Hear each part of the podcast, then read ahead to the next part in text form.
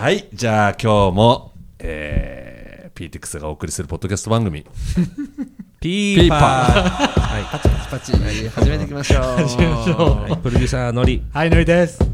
どうも、MC ユージ、ゆうじです。はいそして、キャプテン。です。はいスイースイース。えっと、今日、あの、起業家呼びました。おえっ起業家ですねと、起業家の僕、ま、あのー、去年ぐらい初めて会ったのかな。はいはい。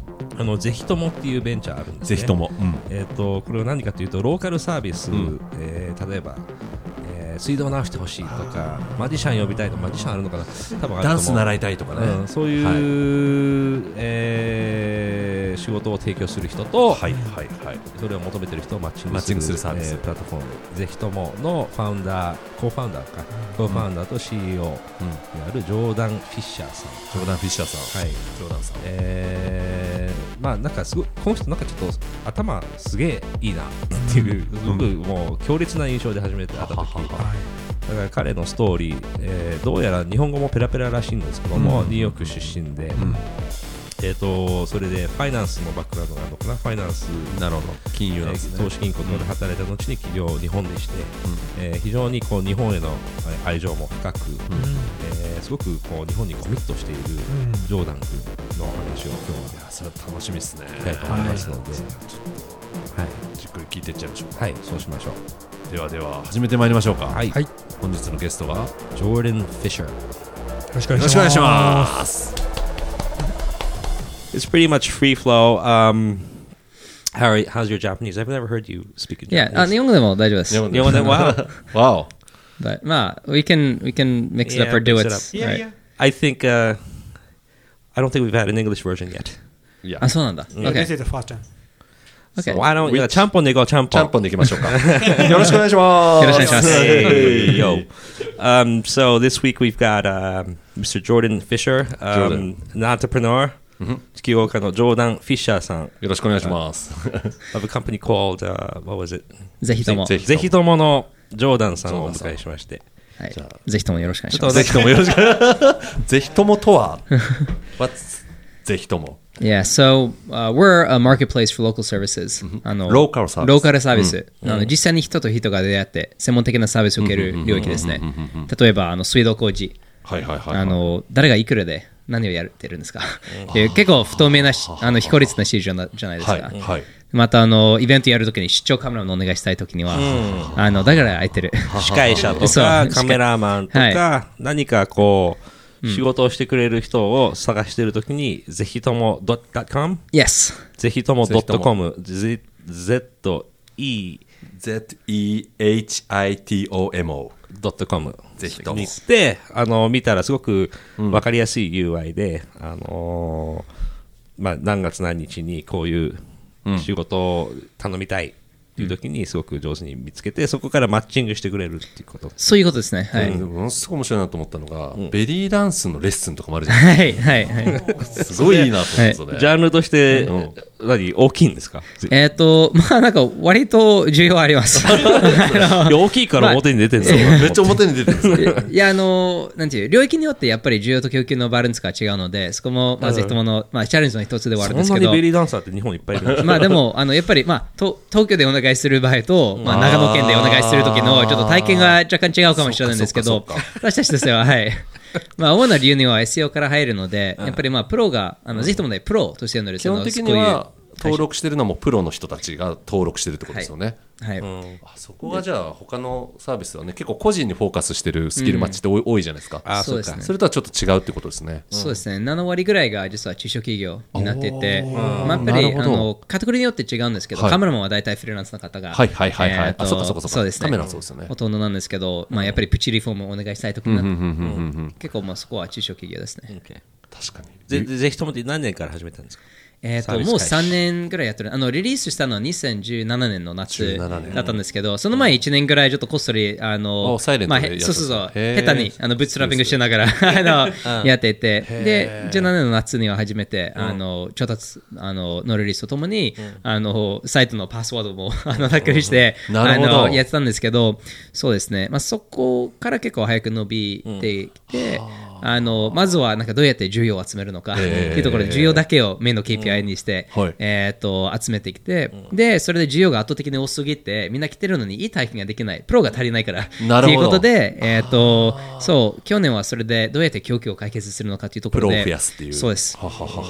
でうちのビジネスモデルはあの間に入って手数料を取ってるわけじゃないんですね、はいはい。あのローカルサービスって別に私たちが間に価値を提供してるわけではなく、はい。出会いだけにあ今価値を提供してるので、あの手数料は結局会社のためだけになるんじゃないですか、あの誰のなんか消費者のためにはならないしプロのためにはならないのであの、まあ、そこにはまあそれに、えっと合わせてあのリージェネレーションっていう、まあ、海外で結構、まあ、Google とか Facebook も結局リージェネレーションっていうビジネスモデルなんだけど、まあ、こういう質の高い見込み客と出会える、えっと場所としてえー、とプロから、えー、とそういう提案するために、えー、とお金を、えー、といただいてたんですけど、イメージとしては、プロが、まあ、例えば500円をかけて、10回ぐらいかけて、あの5万円ぐらいの仕事が取れるので、まあ、5000円で5万円ぐらいの仕事が取れるっていう仕組みなんですけど、最初の方があの結構海外のビジネスモデルを参考にしてて、はいみんなの手動で提案する仕組みだったんですね。はいなので、まあ、10回ぐらい提案して、1回採用されたら、すごいコスパが良かったんですけど、ただ、9回ぐらい、すごいダメな体験をしないといけなかったんですね。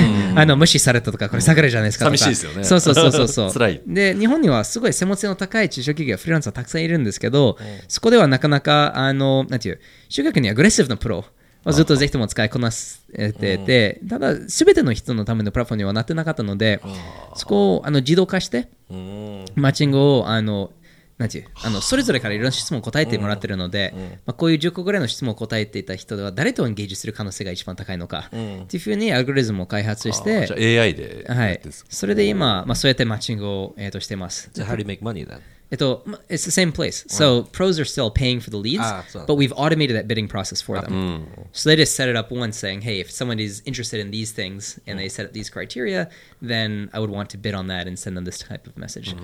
あ、そっか。まあじゃあ、プロが依然としてお金払うんだけども、9回嫌な思いをすることがなくなったってことね。そうです、そうです。まだ Maybe only twice or something. まあ、まだ9回、なんていう、えっ、と、なんていう、えっ、と、返事が、えっ、と、別に 来るわけではないんですけど、そこがプロとしては、自動的に提案されてるので、はい。返事が来た時だけ、採用された時だけプラットフォーム使えばいいので、その別に広告とかチラシを巻く時には、別に100人に1人が、じゃあ、あのクリックすればいいとかっていう考えなくては、あ99人に無視されたとかっていう気持ちにはならないと一緒で。そう。なんか、公表できる数字みたいなのあるんですか？その授業の規模感。これぐらい、こんな大きさまでプラットフォームが育ってるっていう意味で。まあ、今は、えー、と年間100億円ぐらいの仕事の価値が、えー、と流お通100億している。流通額がすごいですね。はいでそこは、まあ、プロに紹介している。100億円の10%取ったらすごいじゃないですか。そうですね。なので、まあ、逆に言うと、ちょっとマネタイズが今のところまだ下手かもしれないんですけど、私たちが、まあ、価値を提供しているところをきちんと,、えー、とだけマネタイズしたいと思うので、なるほど3年で100億円を動かしてるってこと？えっ、と、まあ、そうなります。す。でも、まあ、あの、結局それがプロとつながって、どれぐらい本当にビジネスがうん。成立してうんるとかっていうところが、私たちがすべて間のところは、えっと入ってないので、あー見切れてないところもあるんですけど、でも、需要としては、100えっと、億それ、はい、を超えるぐらいは。ということはもう、毎年3倍ぐらいのペースでどんどん上がってくる。そうですね、まあ、毎年会社として考え的、考えとしてはどうやって10倍伸ばすのか、で、えー、と最初の、えー、と数年はそれで需要に集中して、需要が10倍あの年々伸びていて、ただそれで供給が追いつかなかった時には、えー、と去年はあの逆にもう広告費を出してなくて、もう完全 SEO だけで、あのそんぐらいの流通が入ってきてるので、それはすごいね。えー、とそれはすごい。やっぱりプロを集めた方が手っ取り早いということに気づいて、やっぱりプロが多ければ多いほど、ユーザーはいい体験するし、やっぱりそのそりゃそうですね。えっと密度が高ければ高いほど、えっといい体験につながるので、それでプロが多ければ多いほど、ユーザーもいい体験するし、もっと依頼数に増えあのつながるし、依頼者も増えれば増えるほど、またプロも呼びやすいので、まあ今はそういう好循環で伸びてきてます。なんでこの授業を始めたの？いや、僕はあの日本大好きですよ。めっちゃうまいんだね。あの日本には長くいるんですか？日本はもう、えっと2008年から。2008年。あもう大学卒業してすぐ来て、はいあのーそう。で、そうだね、もうアメリカのニューヨーク出身ね。そうですね、はい。ニューヨークは最初はそれで出会トったんですライベッカ出身の、もう、まあ、あのニューヨークといっても、本当のマンハッタンのど、もう、あ、うちの CFO の、うん。あの、アキコの家からワンブロック先に実家があるっていう。うん。窓から見え、て。るじゃあその頃に出会ってる？いや、その頃出会ってる？出会ったのは去年ぐらいかな。えっと、秋子とは、はい。うん。だからニューヨーク出身のえっと面白い企業家がいるっていうことで紹介を受けたんだけども。なんで日本がそんな好きになったんですか最初。いやー僕の、まあ、バックグラウンドとしてちょっと変わってるんですけど、えっ、と、まあ、ニューヨークに、あの、高校生の時には、僕は別になんかニューヨークをなんか派手にいろいろ歩い歩きまくったわけではなくて、はいはい。僕は結構オタクだったんですね。で、ずっと、あの、パソコンをいじったり、はい。僕は、あの、なんていう、まあ、エンジニア。エンジニア。で、えっ、と、そう、えっ、と、結局、僕の高校時代の、なんかもう午前3時に自分が作ったパソコンの中に、自分が開発したゲームの中に、あの、どうやって AI を入れて、そのアルゴリズムを良くするのかっていうところが、に夢中だったんですね。で、あの、まあ、今は結構 AI が、まあ、バズってるんじゃないですか。いろいろ、あの、まあ、 machine learning も出てきたし、いろんな、あの、使える場所が、うんえっ、と、広がってきたんですけど、えっ、と、当時一番 AI 化する環境っていうのは、えっ、と、ゲームの中だったんですね。ああほうほうほうほう。で、あの、まあ、なんか、敵のパターンをなんかすぐ見つけて、はい。はいはいはい。あのするんじゃなくて、もう少しそこでは面白いことがたくさんできたので、僕にとってそれはもう面白すぎて、あのずっと、はい。で、あの、で、AI をまあ一番ゲームに活かせるんだったら、はい。まあ、ゲームで、あの、一番その時、えっ、と、市場が大きかったのは、カリフォルニアと日本だったんですね。うん。うん。それで、大学はカリフォルニアに行って、はい。日本語を勉強し始めた。はい。 Where did you go? USC。 USC そう、えー USC。南カリフォルニア大学か日本語で言うと、うん Yeah, fight on Trojans. um, yeah, USC also had the best video game development uh, Really? courses in the country at the time. So I had like teachers from EA. I had a lot of access to the industry. So why didn't you become a game developer then? Well, I think the longer I studied it, the more I realized that I really enjoyed problem solving, um, and I really enjoyed engineering and programming. But there were so many much bigger problems that I like didn't even know where to begin, and that was the world of business, the world of finance, and the world is being moved around trillions of dollars, and I had no idea what the front page of the you know the, the Times, the journal meant. And uh, to me, I realized that if I wanted to solve bigger and bigger problems, Yeah. that uh, having a deeper understanding of how the world works was really important. Um, and I can apply my kind of engineer problem solving mindset to many other different industries.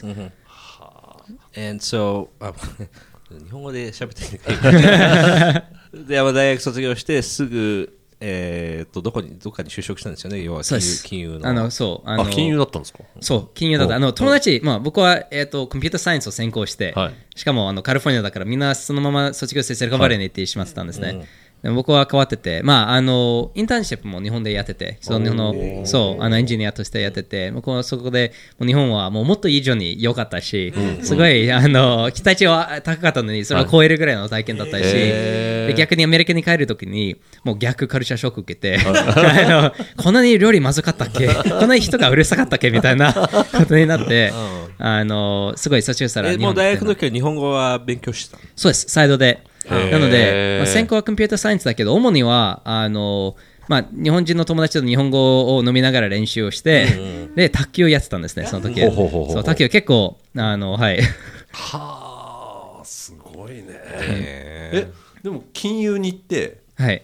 金融はか向こうでですいやよね、日本、日本か。日本にいたいと決めたので、あそうかそうかそうか。日本で日本で。金融っていうか、まあ、投資銀行そうです。に行こうとうん思ったの？そうです。そこが一番バランス的には日本に行きたい。うん。でも、あの、ゴリゴリエンジニア以外のことも、ちょっと、あの、その世界うん。理解したい。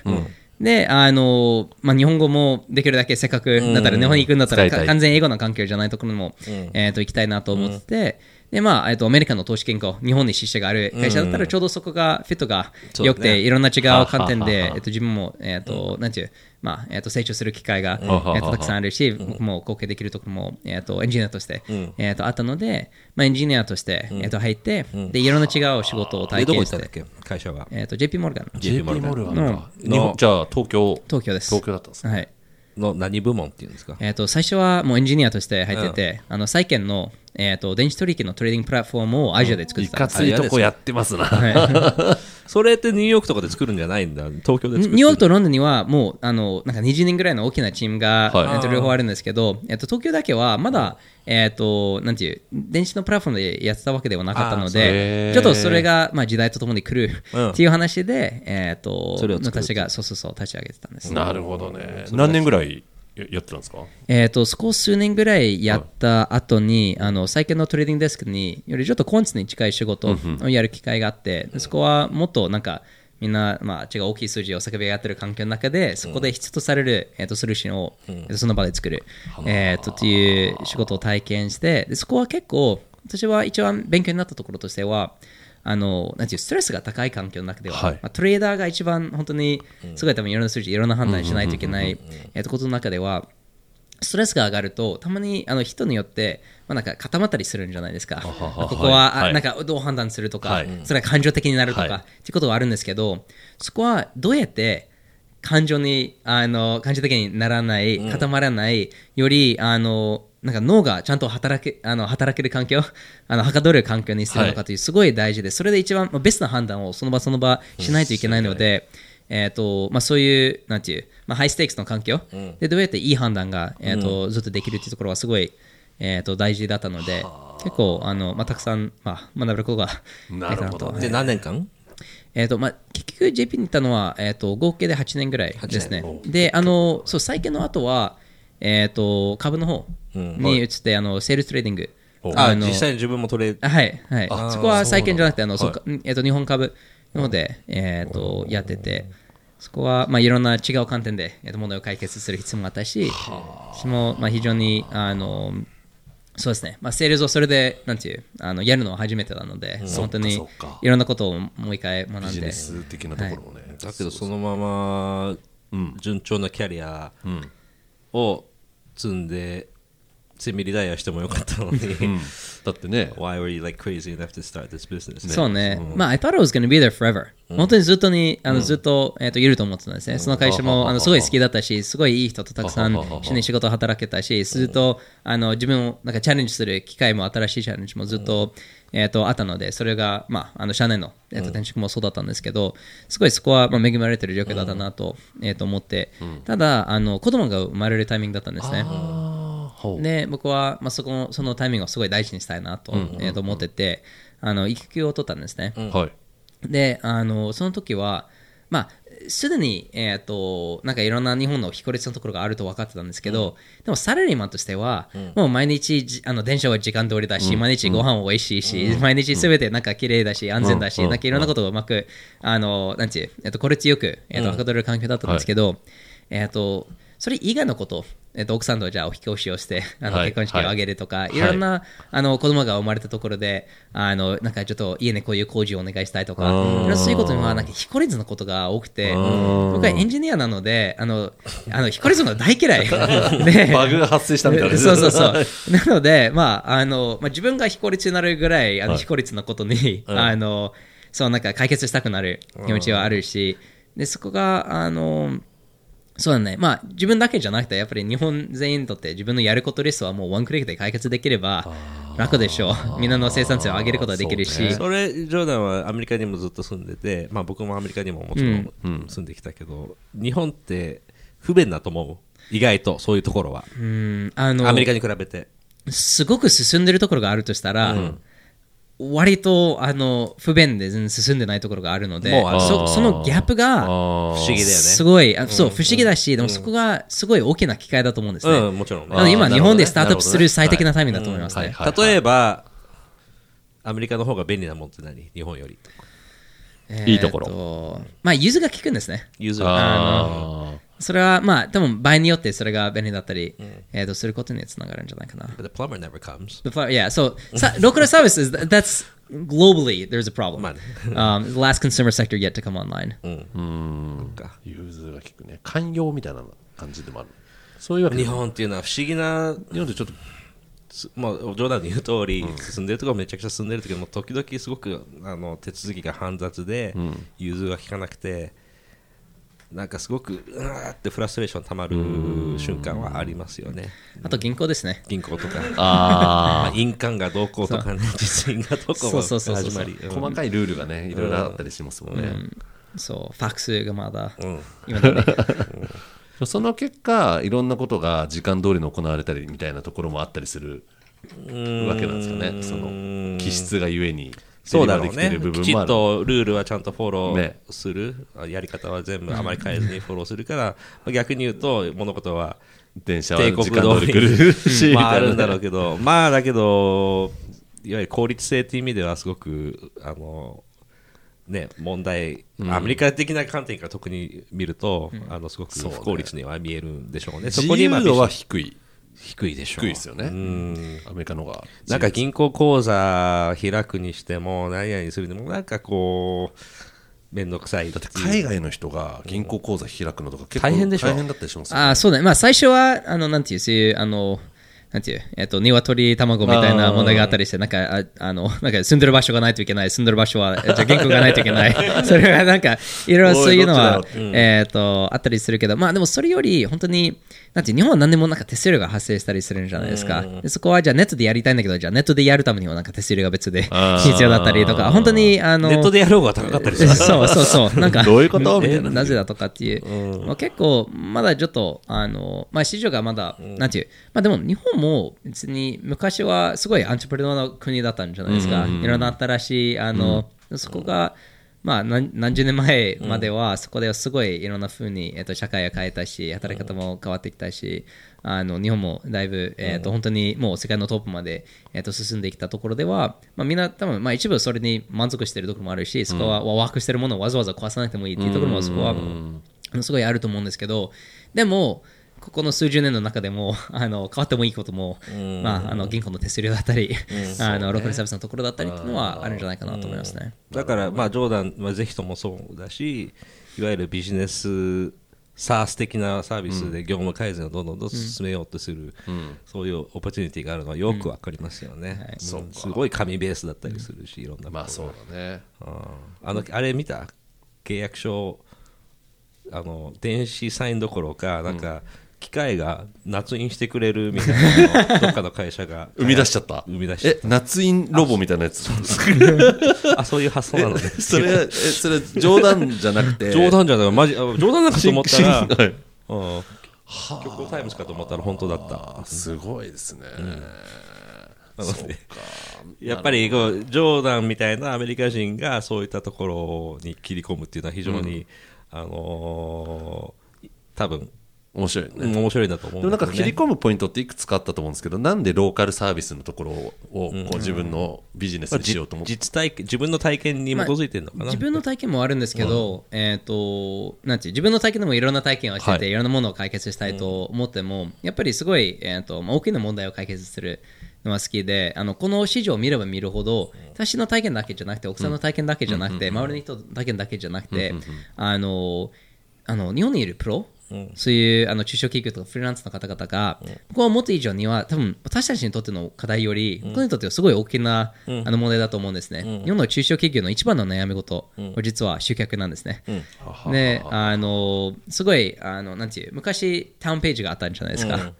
あのタウンページでもみんな昔じゃあ調べててそこにあったかもしれないんですけど現在はみんなネットで検索するでしょ、ただネットで検索してもそこにはもうお金を入れてる力を入れてる大手が出てくるわけで、そこにあのそういう専門性の高い中小企業がフリーランサーが市場に思われて見えない世界になってるので、そこがあのみんなにとって、あの別にオンラインに投資するあの、まあ、ノウハウとかリソースとか、あのやり方そう。そうそうそうそう、もちろんあの人に、えー、と会社によるんですけど、そこはすごいちょっともったいないころに。情もあるし、報がね平たく平等に手に入るわけじゃないですもんね。やっぱりお金のあるまあ、情報がね、非常に不平等でしょ。非常に不検索結果が上に出てくるのはお金のあるそういうことですよからね。なるほどね。アメリカだと Is it Craig Craigslist? まあ、昔はクレイグスリストがあって、その後ギャルプも出てきて、で今あの、タムタックとかホームアドバイザーとかいろんな、あの会社が、あの盛り上がってきてはいるんですけど、日本も多分10年後、まあ、何千億円規模の会社は複数、アメリカのように複数出てくると思うんですけど、えっと本当に市場がでかいから、日本だけで約20兆円ぐらい占められてるんですけど、それは20兆円で何ていう市場どういう市場ですか？ローカルサービス。ローカルサービスだけで20兆円のはい。マーケットをもう外食産業の同じ規模ですね。すごいね。ただオンライン化されてるのは約2.5%。Really? マジか。そう。消費者向けの最後の大きな、えー、とオンライン化されてないセクターですね。俺たちもちょっと参入できない。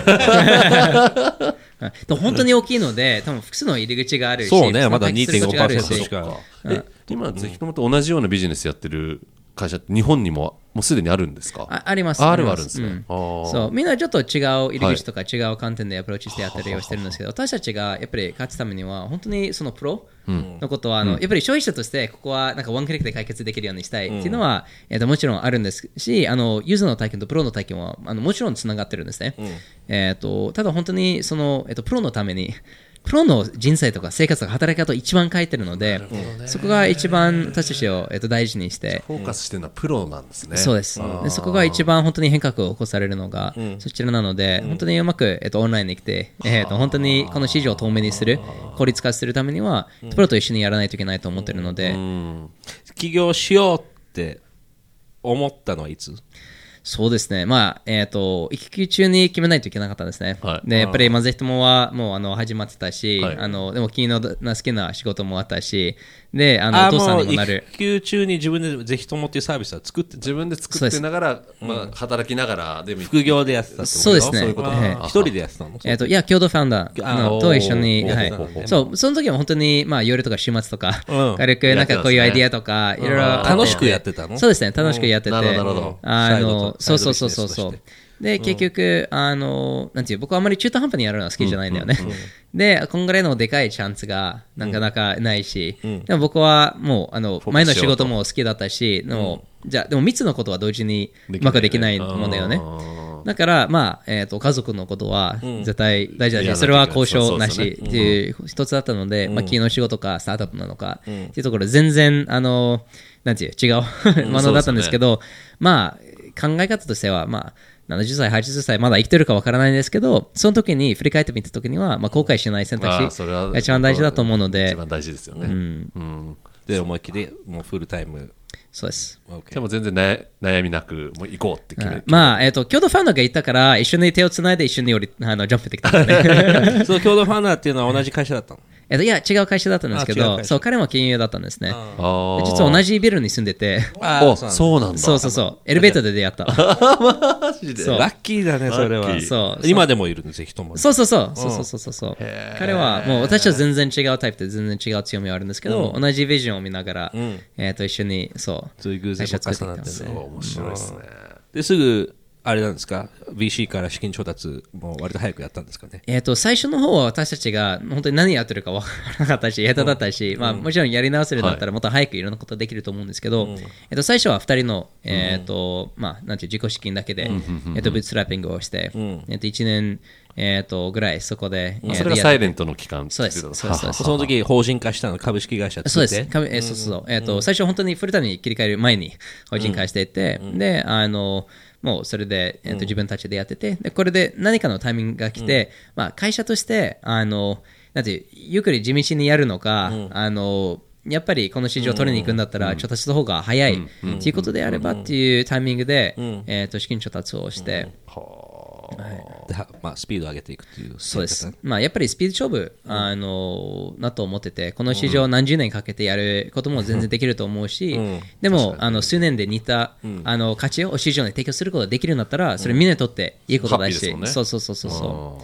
う。まあ、競合もいっぱい入ってくるだろうしね、やっぱりある程度、スピード感上げてやらないと、うん。っていうのはあるんでしょうね。そうそれもあるし、でも本当に、なんていう、あのそれ関係なしでも、本当に多分あのなんていう、時間軸で見ると、でどうやってより早く、あのプロの、えっと売り上げを上げていけるのか、あのそれがプロを市場の生産性を、えっとにするのか、あの私のなんかこれから住んでいきたい日本。っていう生活を作ることができるし、そういうあのプロにとってそういうあの生産性を上げて売り上げを上げていける方法としては、そこはあのより早くできるんだったら、あの早くやった方がいいし、うん、それであの調達したお金っていうのはどういったところに投資していったんですか？営業マンなのか、そう。まあ、全般だろうけどもそうですね。あのやっぱりプロをいっぱい集めるのがやっぱりや最初にやらなきゃいけないことでしょ？そこは営業を雇ったんですか、えっ、と、まあ、えっ、と、さっき話したように、うん。はい。あの、すごい、ぜひともは毎年集中して、あの、ビジネスを成長させるためには、何が一番大事な、えっと、ファクターであって、でそれをどうやって1年で10倍成長させるのかというところに集中的にやってるんですね。でそれ一番最初の時は、まだ需要と供給何もなかった。ところでそうそうそう、あの需要があれば、まあ、プロも登録してくれるっていうことで、えっと結構あのなんて SEO だったり、いろんなあのコンテンツだったり、でそうマーケティングに力を入れてて、はい。であのそれで需要が、えっと、かなり早く伸びてて、うん。で供給が落ち着かなかったので、シリーズ A をやった時のストーリーとしては、えっと、需要がこんなにあるんだけど、私全然そうそうそうそう足りてないので、あのその時はあのセールスの組織、えっとに始めて、えっと力を入れてて、なるほど。で、えっ、と、そう、でそれでまあエコノミクスをワークさせて、はあ。今何人ぐらいなんですか？まあ30人ぐらい。30人。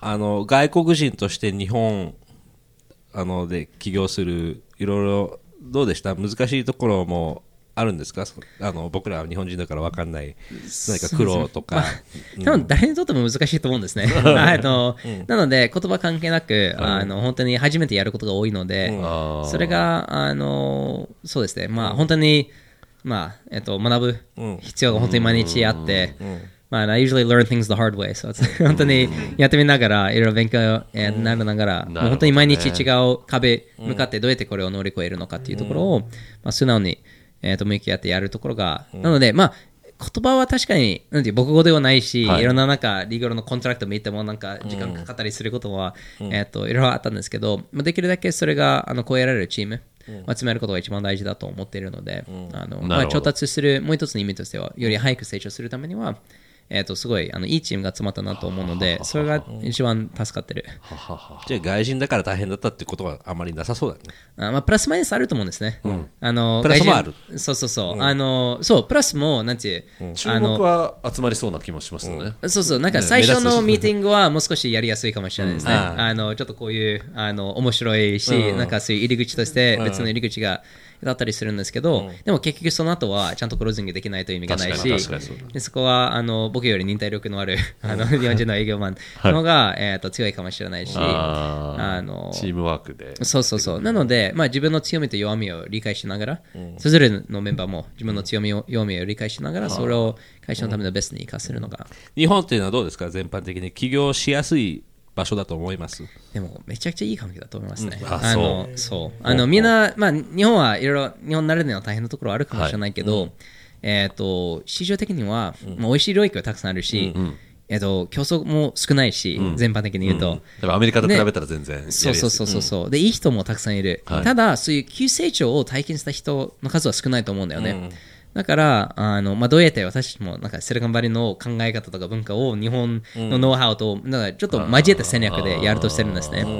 でそこがあのでも多分海外だったらなんていういい強いチームを集めて大きなマーケットを狙おうとしても、はい。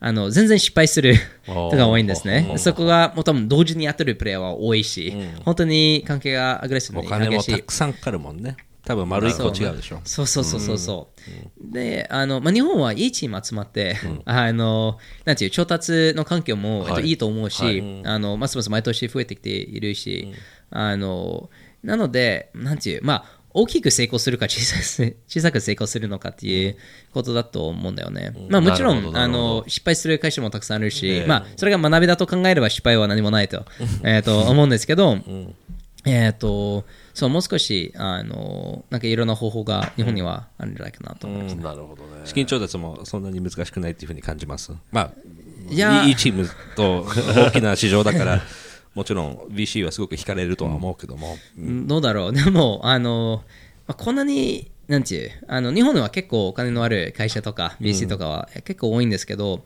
えー、とそれでも別に、あの簡単ではとても言えないですね。あーのまあそうね。そう毎回なんか思った以上に時間かかったり、労力かかったり、クロージングしたり、世の常ですね。あのそう。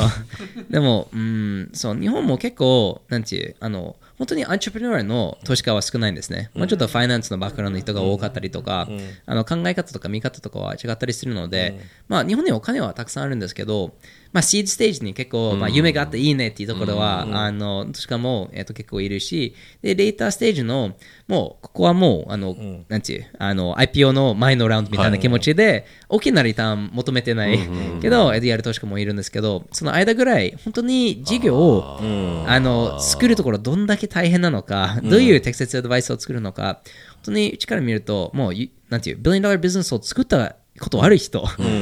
しか、あなんか、いいアドバイスができないケースもあ,、あると思うんですね。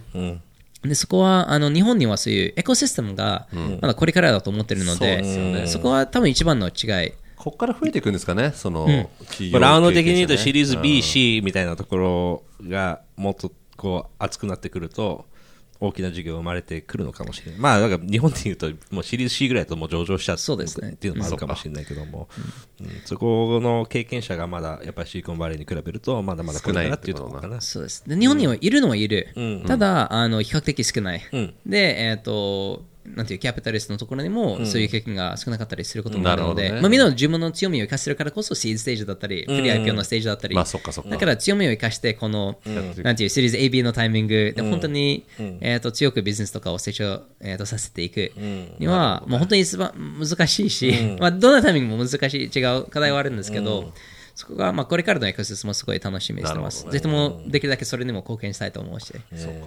でなんかこう話聞いてると基本的にはすごくうまくいってるなっていうなんかこうビジネスそうね。つまんない。っていう感じはするんですけどやっぱり一番ぜひともやってて大変だった大変だったことって何なのかなと。いや、毎日大変ですよ。あのこれ We're not しんどいぞ。VCs. You're not pitching to us, so you know any any uh, any uh, fuck up stories. いろいろあると思うんですけどいやー、いや、本当に、あの、うんむしろそれの方が多い と思いますね。そう。なので、うんもう最初の方はずっと、なんだろう、もうやり直せたら、もう本当に、なんていう、2回目、3回目のファウンドはど、どうしてこんなに VC となんかから見て、そこんなに、なんていう、あの、憧れて見えられるのかというところ、はは結構、あの、なんか、毎年分かってきてる感じがするんです。あーわあこういうことをいろいろ体験して、失敗を乗り越えて、それで成功することができるっていうのは、本当に難しいので、うん、まあ、全てですね。あの、なので、なんか、このエピソードだとかっていうところを、もう本当に、でまあ、今のところまだ大きな失敗はなさそうな感じだね。ね。聞いてる感じ、うん。小さい失敗はいっぱいあるんだろうけども。あーそうですね。まあ、で、小さい失敗のいいところは、まあ別にそれに早く気づくことができれば、そうですよね。そう、あの、解決することができるんですね。パワーになるっていうかそれでねどんどん強くなっていけるから。そうそうそう。だからでやっぱコンピューターに比べて早く失敗することが大事ね。いや。それ大事ですね。いっ本当に感覚的に思うけども、うちもね、競合いっぱいいて、昔、あの、ぱいいた。やっぱり彼らよりもしかしてうちが早く失敗に気づいて、学んで、次に、まあ、改良して、次に進んでて、もしかしたらとある競合はそれを1年半後にやってるかもしれないそうですね。そうするとうちはもう本当にもう先行っちゃって話るから。うまくいきすぎちゃってると危ないみたいなところもある危ないねちょっとずつの失敗をどんどんどんどんしてた方が変な話だけど。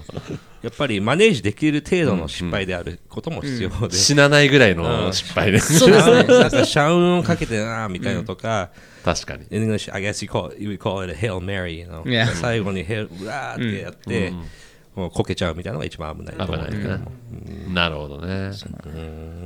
そういう意味ではいいいい感じですね今。もうずっと筋肉痛になってますね。はい。頭いいね、この人。うん。大体こんなにあの外国語をペラペラ習得する人ってやっぱりもうなんか IQ が全然違ういいや何もまだ日本語もまだまだだしビジネスとしてもまだまだ本当にこれからスタートラインにやなんか大きなスタートラインにたどり着いてる気持ちです、すごいね。いやすごい。今の投資家いろいろ調達してると思うけども、やっぱり BC ともがっつりあのパートナーシップ組んでやってるんですか？そこ特にまあ外から見るとコーラルのジェームスとかそうですね。佐山さんとかすごうんうんうくん。一緒にやってるって印象を受けるけども、そうですね、そこはすごいあの励ましをたくさんー。あのもらってたりはしてるし、で、うんはいはい。まあ、ファウンダーとして一番やっとることとしては、あのなんていう採用と資金調達がメインの仕事ですね、お金をが入ってきてお金が出ていくみたいな、あのそのサイクルをここ数年ぐらいやってきたっていう気持ちなんですけど、そこはすごいあの採用周りも、あの週末にもあのスタートアップアクアリウムっていうねすごかったね。1000人ぐらいのイベントあーすごかったですねあれね。それはすごかったし、日本のあのスタートのエコシステム、すごいいい、あのそう、えっ、と、いいかだと思うし、ねえー、とそこはまあ非常に仲良く、あのやらせてもらって、いろんな投資家の紹介もそうだし、そういうえー、と候補者の、えー、と採用周りの、えー、とサポートにもなるので、そこが多分それ以上は、まあ、求められない。なるほど。そんな、あの、ね、ベンチャーの転職フェアっていう体でやってたんですよね、スタートアップすごいですよね。1000人以上集まるって、やっぱりベンチャーに興味あるとか、転職してみたいっていう人は、やっぱり増えてるんですかね。大大企業の人が多いんですか、そこに来てるのって。まあ結構バラバラだったんですけどね。あのなので、まあ、大企業も行ったとしたら、フリーランスやってる人もいるし、へ結構、うん、本当に結構多様性のあるチームだった、別にそうあんまり偏ってるイメージが多分ひょっとしたらこれの方が多分詳しい内訳は説明できると思うんですけど、しっかり見ると別にエンジニアばかりというわけでもなかったし、はい。セールスばかりというわけでもなかったし、ジュニアゾばかりでもなかったし、結構バランスよくいろんなそうバランスよくへあー。のでやっぱりそれぞれの部署の、えっ、と、なんていうスペースも、私たちあのマーケティングとか。セールスとかエンジニアとか、はい。はいバックオフィスとか、そうそうそうそうそうそうエンジニアリングとか。うん。いろいろあったので、多分みんなにとってちょっとなんかあの来やすい環境だったんじゃないかなと思います、ね。面白いね。面白いすごねうん。それ昨日今週末そう。のえーとついついこの前ですかそうそうそう。そうそうそう。いやすごいな。そっか。あれ？コーラルが要はインベスターそうですね。なんですね。はい。ね。一番最初の。一番最初なんですよ、じゃあまだ500だった頃。そうですね。はい。共通の株主多いんですよ。そっかそっかまだ言っちゃいけないとこもあるのかな？わわかもしれない。コーラルは言えるところってことですね。コーラルは言えるところ。言えるところ。あアコードも言えますよね。はい。あ、アコードね。おー、石そっかそっかそっか。はい。石丸さん。そっかそっか。あ、じゃあ結構共通項あるんですね。ですごい、あんまり聞いちゃいけないこと聞いちゃうけど、なんだろう。いつ上場するんですか？ああ確かにもうあのなんていう聞かれることもあるんですけどぶっちゃけどうでもいいです。あのぶっちゃけ計画これが模範してない回答だから。そう。なので投資家で会うと会わない投資家もいると思うんですけど、あの IPO するのは、はい。なんていうあの目的ではない。目的だよそう。ね。結果ね。そう。手段だけではあるので、私たちがこの市場を解決したい。解決することで、まあやっぱり大きなビジネスチャンスもあるんですけど、社会的にも経済的にすごい大きな、えっ、と、なんていう、あの影響をもたらすことができる中では、あの IPO がゴールになっちゃうと、なんか全然、あの、あなんていう、確かに。そのためにやってるわけじゃないからね。そう。なので、毎年どうやって10倍成長するのかっていう中では、例えば IPO したら今年10倍成長する。それが一番、レイズする一番手たえ手取りなるほど早い方法だとしたら、それは、あ、よし、じゃあこれが、あの、戦略として、戦術として、あの、上場することだと思う。なるほど、なるほど。し、まあ、あの、上場するタイミングも全然今後も、えっと、あり得ると思うんですけど、そこが目の前の10倍伸ばす方法ではない限りは、はいあまり考えない。そっかそっか。じゃあ今の時点ではもう全然考えてないというか。そうですね。考えてないわけじゃないけどまあ、例えば聞かれたら、なんか計画には、まあ、今年には、まあ、やりたかったらできる。まあ、この辺かなっていうのはあるけど、別にもう、エグザクトこのタイミングでやるとかっていう感じじゃないってこと。そう。なので、まあ、CFO が入ったら、その人が、あの、そう、あの、今はまだ CFO はいないいないいないです。いないですね。うんそう。募集中です。あ、そうなのね。はい。CFO を募集中らしいです。はい。じゃあ、帰ってきたら、あれ？じゃあそろそろなのかなって思う。いや、でも、それでも多分、たくさんいろんなやらないといけないことがある中ではまあ、IPO は、うん、日本のは結構 IPO しやすいのはいいことだと思うんですけど、あの、小さく IPO することで、あの、まあ時間取れるからね。うん、そう。なので、うん、なんていう、調達の手段として、ここは上場した方が、いろいろ、あの、ベネフィットがあるんだったら、それはいいと思うんですけど、それは普通に単純に、大型の資金調達と横並べしたときに、どれがいいのかっていう話だと思うので、うん。だけど、ますますそのプライベートマーケットでの資金調達の方が、まあ、シンプルだし、早いし、そう。あのまあそ、そっちの方がいいかもしれないよね、しばらくの間、もしかしたらね。そうですね、まあ、ぜひともの場合は本当に市場がでかいから、ん。あの別に100億とか1000億でも上場しても、全然別に市場の1%取ってることではないので、あの本当に多分それで解決してる、それがまだ投資フェーズだと思うので、あのなんていうマーケットはそれをどう見てはい。反応するのかっていうところ次第でも、やっぱりあの長期的に勝ちたいので、長期的に勝つための、えー、と手段だけとして。なんか自分が目指している規模感に行くまでにどのくらい調達しなきゃいけないっていうイメージはあるんですか？あーまあいい質問ですね。えーそうですね。まあ、えっ、と、もちろん計算したことあります。うんあの、なんていう、市場の環境もはいこれからどう変わるかわからないし、なので、最低こんぐらいあれば、まあのをそう、黒字化したかったらできるっていうところまで持っていけるのは、まあ、大事だと思うんですね。で、あの、でもそこもずっと、まあ、あの調達も手段はい。ではあるので、そこがじゃあ早く成長するためには、えー、とこういう調達した方があの早いんだったらそれでも選択肢があるときにはやりたいケースが、まあえーとまあ、これからもあると思うんですね。考えとしては例えばわからないけど10%か20%を、はい。えー、と株を、えー、と売ったところで、10%、20%以上早く成長することができるんだったら、それは打ったらいいんじゃないかそうそうそう、それはその分、えっと、早く成長した方がいいということだと思うんですね。なるほど、なるほど。まあ、地方はどうなんですか？今ビジネスの大半はやっぱり首都圏とかマーケットはそうですね。東京、結構あの人口の割合的にあの需要と供給が集まってきてるんですね。ああ、やっぱりそうなんですね。なので、まあ、47都道府県からも、あの需要があるんですね、毎月、はいはいはいはい。えーと。いろんなカテゴリーにあるんですけど、でもやっぱりまあ東京が一番多い、多い。その次が大阪だったり、まあ、人口の、えーとうん。結構近い。ププロも同じような感じなんですか？プロも東京がやっぱり一番多くて。似てる、まあ、もちろんカテゴリーによってあの違ったりはするんですけど、基本的には結構人口の割合的に、なるほど。えー、とビジネスが、はい。そうかそうか。で目指すのは当然日本全国そうですね。一番の存在になるってことですよね、まずはね、グローバルはどう考えるんですか？うん。まずは日本で、まず日本。なんていう、あの、日本でじゃあスピード工事お願いしたい、はいじゃああの今度はじゃあプチリフォームお願いしたいとか、なんかいろんな、まあ、違うサービスをお願いすることでは、まあ、Amazon のサービス版うんをイメージしたら、まあ、私たちがちょっと目指してるあの、はい。日本の世界観なんですけど、じゃああの日本のスピード工事、じゃあ次は分からないけど、パリのスピード工事、あんまり、あのシナジーが少ないんじゃないですか。確かに。ユーザーもプロも全然違うし。なので、プラットフォームとかノウハウは共有することができるんですけど、それだったらその分、より日本の市場を解決した方が、あのより価値になると思うんですね、みんなにとって。なので、私たちの優先順位の決め方としては、どうやってよりプロの売り上げに貢献することができる？はははより早く、はいそれはまあ重要を集めることだし、はいあのプラットフォームをよくあの改善したりすることもそうだし、まあ、これからやってあのいくと思うことはたくさんあるんですね。であの、より多くのプロに多くのあの売り上げにつながっていけることで、海外行った方が手っ取り早いんだったら、それは海外に行きます。なるほど。ただあの、今のところは、毎年10倍成長するのは、日本で目の前のことがあります。確かに。まあね日本国内市場だけどマーケットがめちゃくちゃ大きいわけです20よね兆年だ。ったらしばらく日本だけだもんね、そっか。そうですよね。でも面白いですよね。チームの構成からすると、なんかグローバルっていう感じがするじゃないですか。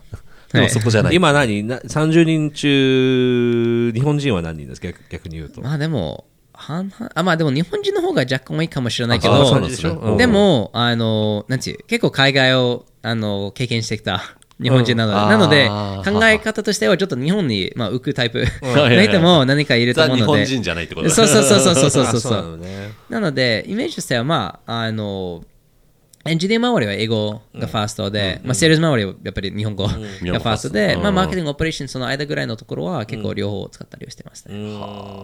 で一つのオフィスにみんないる今は、外国からや採用したことあるんですか？あります。それで引っ越させたっていうのはあるんですか？ああ。へー。やっぱ結構日本に引っ越したいっていうエンジニアとかいるでしょうやっぱ世界に。そうですね、はい。うん。私もそうだったんですけど、まあ、みんなそれぞれの理由あると思うんですけど、日本はやっぱりすごいいい国、うん。なので、そこにすごいいい働き方もできるんだったら、ん。もうかなり、あの、そう、ハッピーに生日活できる本と思います。のここが一番いいって思うポイントってどどこが一番いい？なんかもう住んでると分かんない。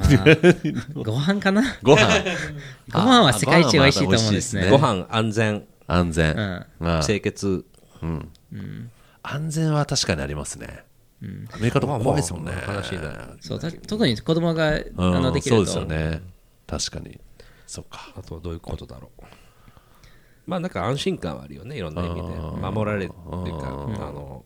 不便なとこもあるけどなんかまあ、うん。安心感はある、うん、アメリカに帰る、アメリカに行くと日本のいいところがあのすぐあの出てくる。出てくる。別にそれが、あの、なんていう、あの、トイレのいいところもそうだし、はいはいはい。あの、チップのカルチャーもそうだし、ああの、最初からおしぼれが出てくるところ、なんかいろんなそういう細かいところもあるんですけど、あの、結構、うん日本はもうなんか逆に生活、なんか良すぎて、ボブルになって、なんか本当の世界になんか住んでいけなくなることもあるんじゃないと思うぐらいですね。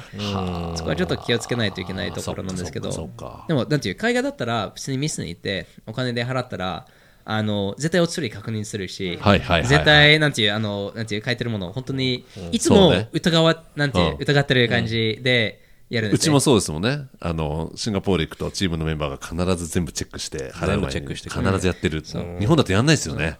やんないね、ほぼ。いやそう。ないニューヨークは騙される前提でいろんな話をするんですけど 日本はそこをもう逆にもう目をつぶって信じることが多いのでその分、まあ騙されてるかもしれないんですけどその分あのストレスはないし他のことに集中することができるし特にあれ、ニューヨークみたいな街で育ったから、そのコントラストはすごく強いでしょ、多分。そうですね。はい Everybody's out to get you in New York. いやいやいやあれじゃあ何歳までニューヨークにいたんですか？えっと18 18までか。で大学はカリフォルニア。そっかそっかそっか。恋しくなんない？いやでももうたまに帰る程度で十分。本これちょっとタクさんと違うところですよね。タクさん好きですもんねニューヨーク。当うん。いや、だから疲れるところもあるし、楽なところもあるし、不思議なとこだよね、ニューヨークって。でもダイバーシティが本当にいやそれはいいところ。いろんな人が。いろんな違う刺激を受けることができるので。あと僕一番心地いいのはニューヨーク、まあ他のアメリカの都市はちょっとわからないけども、やっぱり個人でほっとかれるっていう感覚があるわけ。ははは。誰も別に nobody gives a shit about you, right? そこがすごく楽。まあ。東京で外国人として住む感覚とちょっと違うかもしれないけども、僕みたいに見た目は日本人だけど中身はアメリカ人なんだけども、すごく窮屈に感じる部分もあるんですよ。なんか見られてるっていうか、電車乗ってても、いや、これやっちゃいけない、あれやっちゃいけない、電話で話しちゃいけないとか、いろいろやっぱり暗黙のルールとかがあって、そこがすごく、日本だと疲れちゃう。すごく窮屈で疲れる部分もある。そこは外人パワーでちょっと助かってるところもあるかもしれない。僕もやっぱり、なんていう、まあ、こんなに10年ぐらい日本に住んでて気にしてるし、人にできるだけ迷惑をかけたくないし、調和も崩したくないっていうところもあるんですけど、えっと、多分日本人ほどあの気にしないこともある。うん。そうだよね。そっか。いいな。確かに。だから最高のバランス。だからね外国人だからんテヘペロみたいなことがちょっとわわざすとわざとやれちゃうみたいなのは ありますもんね。あえてみたいな。都合よくそういう時だけ アメリカ人なん日本語食べれません。いいよな。そうか、たそっかタクさんはそういう感覚があるわけですね。ありますね。だからまあ、あの僕は。でも一番好きなのはニューヨークなんでしょ？いやいやいやいやいやそんなことはない。ニューヨーク、東京、東京。よしあしっていう感じなの。なんか今、もう最高ですよ。一番好きな街 2, 二つをこう行き来したりして、たまにシンガポール行ったり、ねいろんなとこ行って、ね。将来パリとか行きたいね。大体言ってるって本当にやっちゃうからねこの人か。じゃあもうずーっと日本に住んでいくっていう覚悟なんですか、えっと、その覚悟ではいるけど、まあ、将来どうなるかわからないし、まあもちろんそうだあの僕はその娘2人いるし、奥さんも日本人だし、そこは、まあ、あの家も今日本だし、なので、まあ、これからもあの私が住んでいきたい日本も作っていきたいと思うんですけど、まあ、同時に、まあ、家族のためにも、自分のためにもちょっと、えっと、違うところでも、将来的にもあのなんていうチャレンジする、なんか一回もなんかいいかもしれないけど、まあ、ここ当面ここ50年ぐらいあまり考えてない。50年。今それこそそのプロをサポートしたいっていう思いがすごい強いじゃないですか、でもなんかこう起業家って、まあ、それをフォーカスしてるんだけどなんかこういうのもやってみたいなみたいなことがちょっと思いついちゃったりとかそういうのって全然ないんですか？あでもあの関連してることはたくさんある。あー。だからもう毎日あのなんていう100人のチームがあって、はい。別に時間止めて、はい。ずっと作っていけるものがあるんですね、なのであの本当にそういうちょっと選択が大事だとまあそこも、まあ、学びといえば、そこも多分最初の方結構失敗したのは、いろいろやろうとしすぎた。で全部いいこと全部やる価値のあること、やらない理由はないんだけど全部やっちゃうとみたいな。そうそうそう。なので、10倍成長するためには、本当に、なん。ていう、一番大事なこと、それを達成するためのことだけに集中しないといけなくて、他に、じゃあ、ここをやったら、まあ、2倍成長するとか、これをやったらいいかもしれないとか、ここをやったら50%改善するとかっていうことだったら、全部、なんか逆に言うと時間の無駄だ。あのその分、10倍のことに集中してないから。なるほどねで、10倍成長すると、他のこと関係なくなる。うんうんうん他の課題は出てくるから。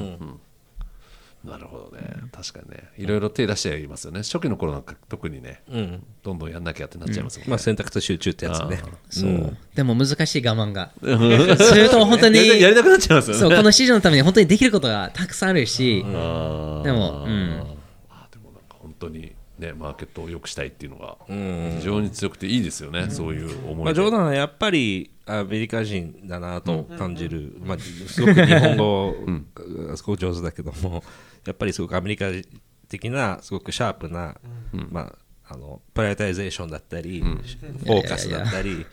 あのね。そういったところがやっぱり日本人とちょっと違うところあるね、うなんかこう自分がこうしたいんだっていうのがもう明確,、強いもんね。明確で強いっていうね、それがすごい、ぜなので BC の皆さん、ぜひともにぜひとも。ひともにぜひとも、だと思いますよ、これは。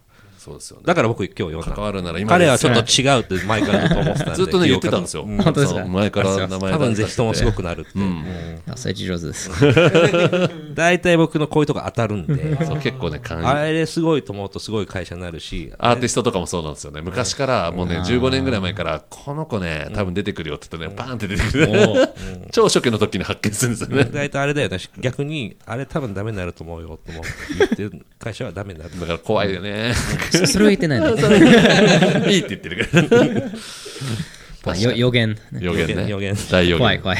その前にてめえの会社どうにかしろって言いましたそうか、いやーでもねいいですね。今から結構大きな不安もなく、まあ、チャレンジはいっぱいあるけど。チャレンジは、はい、あの、山いややっぱ。前向き、ポジティブだし、アグレッシブだし、明るい。明るい、うん。ネガティブなこと全然言わないんだもん、今まで。うん。いろいろ話して。確かにね。こうやっぱすごく、あのー向いてるんだと思あいやいやスタートアップ。BC のま皆さん、聞いてます？ーぜひともに ぜひとも。はい。まああの、絶賛募集中です。あの、はい。さよなら CFO 多分このポッドキャストいっぱい聞いてると思うから、BC。マジで。ああの、うん、すごく伝わったと思うよ、少し。確かにね。手数料ちょうだい。一番怖いのはたくさんだよ。いやでも楽しみですねここから、ね。あれ、外国人の企業家って他に増えてる？今、東京。でも僕の感覚だと、うん。多分日本にいる外人の,、あの割合、としては、あので起業してる人の割合、ん。まあ、多分外人は日本人よりうん。多くの割合で起業してると思うんですね。あーそこは比比率で言うとね。そうそうそうそうそうそう。そこはおそらくそのリスクリワードのプロフィールが、はい。はい。うん。えー、と見ることができるし、まあ、日本の社会のルールうん。にあんまりあの自分を感じないところもあると思うので、そこは日本はあの今起業する本当に美味しいチャンスだと思うし、投資家としても、えー、と起業家としても、社員としても、えー、とこれからのなんていうそのジェットコーストを体験するチャンスとしてもそうだよそうかそうですよね。そこは本当にもうこれからの日本のスタートアップエコシステムをまあ作っていきたいと思うし、あの本当に楽しみですね。うんいろいろ変わっていくんでしょうね、はいここからねあの応援してますよ、本当に。ありがとう頑張ございます。ってください。I think you're awesome and、uh, You guys are awesome. Thank you I think Zekitomo is going to be pretty damn huge in several years. So I, re- I really do believe that. Thank you. And, uh, 今日は来てくれてありがとう。ございますいやこちらこそありがとうございます。これからもあのはいあの期待に応えられるように頑張りますので、はい。ぜひともにぜひともっていうのがね、はい今日のキーワードですから、はい、BC の皆さん。はい、ぜひともよろしくお願いします。はい、ありがとうございましたありがとうございますありがとうございましたありがとうございます